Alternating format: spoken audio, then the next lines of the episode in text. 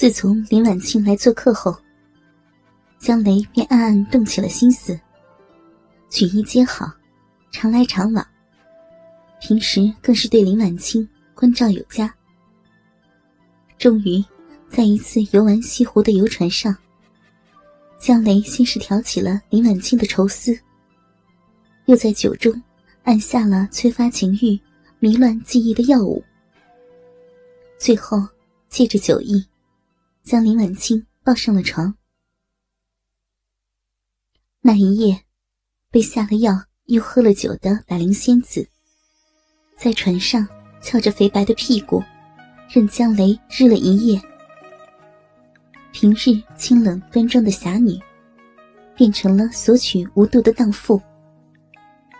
事后，醒来发现自己醉酒后糊里糊涂、失去清白的百灵仙子。仿佛变成了一个不懂武功的民妇，默默流泪，却不知如何是好。有心训诫，又舍不得自己的女儿；有心惩治江雷，却发现记忆中竟是自己喝酒后主动勾引于他。正在彷徨无计时，江雷搂住百灵仙子林婉清。一番甜言蜜语，又在他那赤裸的身子上抚摸揉动。迷迷糊糊间，一根火热的大鸡巴重又贯体而入。江雷凭着过人的技巧，让他再次欲仙欲死，这才彻底成了好事。此后，平日里二人便勾勾搭搭。江雷有心将林婉清娶做夫人，但顾及到林婉清的声誉，以及林清派的脸面，只能私下通奸。此时，欢爱过后的二人正说着话，江雷问道：“青儿，这次你们林清帮广邀宾客，参加你公公的六十寿宴。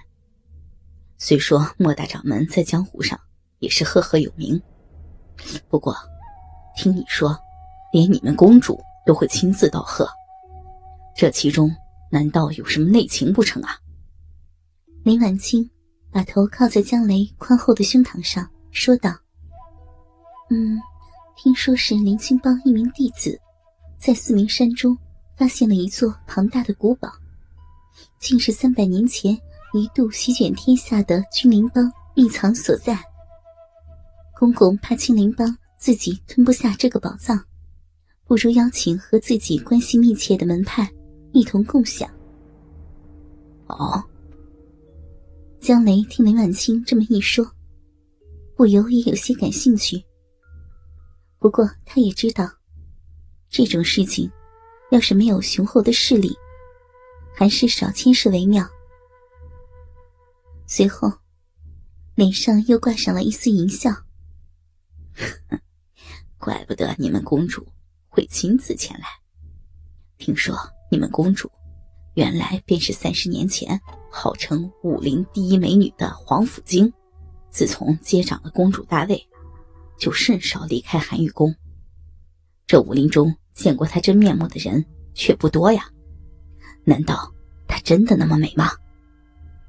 林婉清扭过头来，狠狠的瞪了他一眼。哼，少动你的花花肠子！公主常年戴着面纱，不要说你们这些外人，连我们这些弟子，都很少有机会能见到公主的真面目。不过，我见过公主几次，的确是美若天仙一般，让人自惭形秽。你知道，我们寒玉宫的心法有驻颜的功效。虽然公主已经四十六岁，却依然如同二十几岁的少女一般，那么的迷人呢。江雷大手摸上林婉清那丰润的屁股，口里却道：“ 我才不信呢！你们公主那么大年纪了，身上的肌肤哪有我的小百灵这般水润细腻？更别提那紧致的。”说着。把手伸向林婉清的逼，大肆活动起来。讨厌了，人家在和你说正事儿呢。白灵仙子娇羞的扭动着，二人随即又扭到了一起。房间内顿时又响起了男女喘息的呻吟。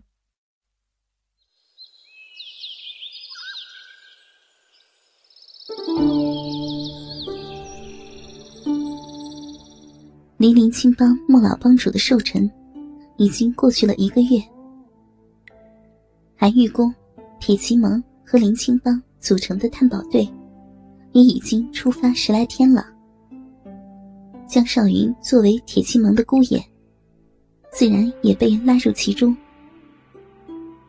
江雷虽然对林青帮的宝藏很感兴趣，但既然自己没什么可能分上一杯羹。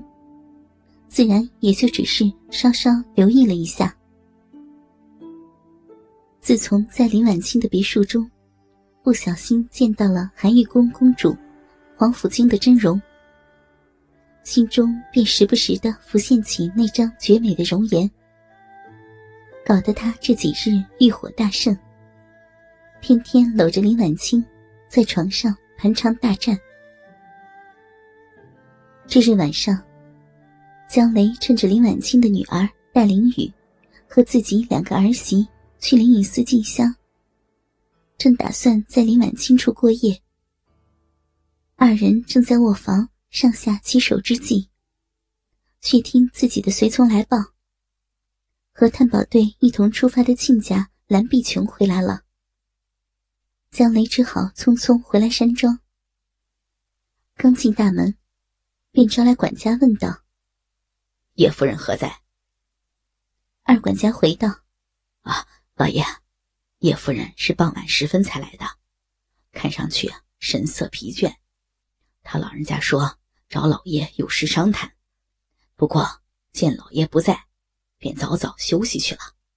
说是明天再与老爷详谈。小的将他老人家安排在专门招待女客的落凤楼了。”江雷挥了挥手。心中不禁有些郁闷。早知道这蓝碧琼，年轻时便因为容貌美丽，又出身寒玉宫，平素高傲冷漠，脾气甚大。却不想，连这么一会儿也等不了。再回林婉清处也不太方便。今天晚上，自己只好独守空房了。在后庭小酌了一番，江雷这才往自己的书房走去。刚走到后花园，却看见西面的落凤楼二楼的屋檐上，吱的一声，打开一扇窗户来。一个脸蒙黑巾、身穿黑衣的男子，身手矫健的从楼上飘了下来。江雷暗道一声不好。难道是采花贼？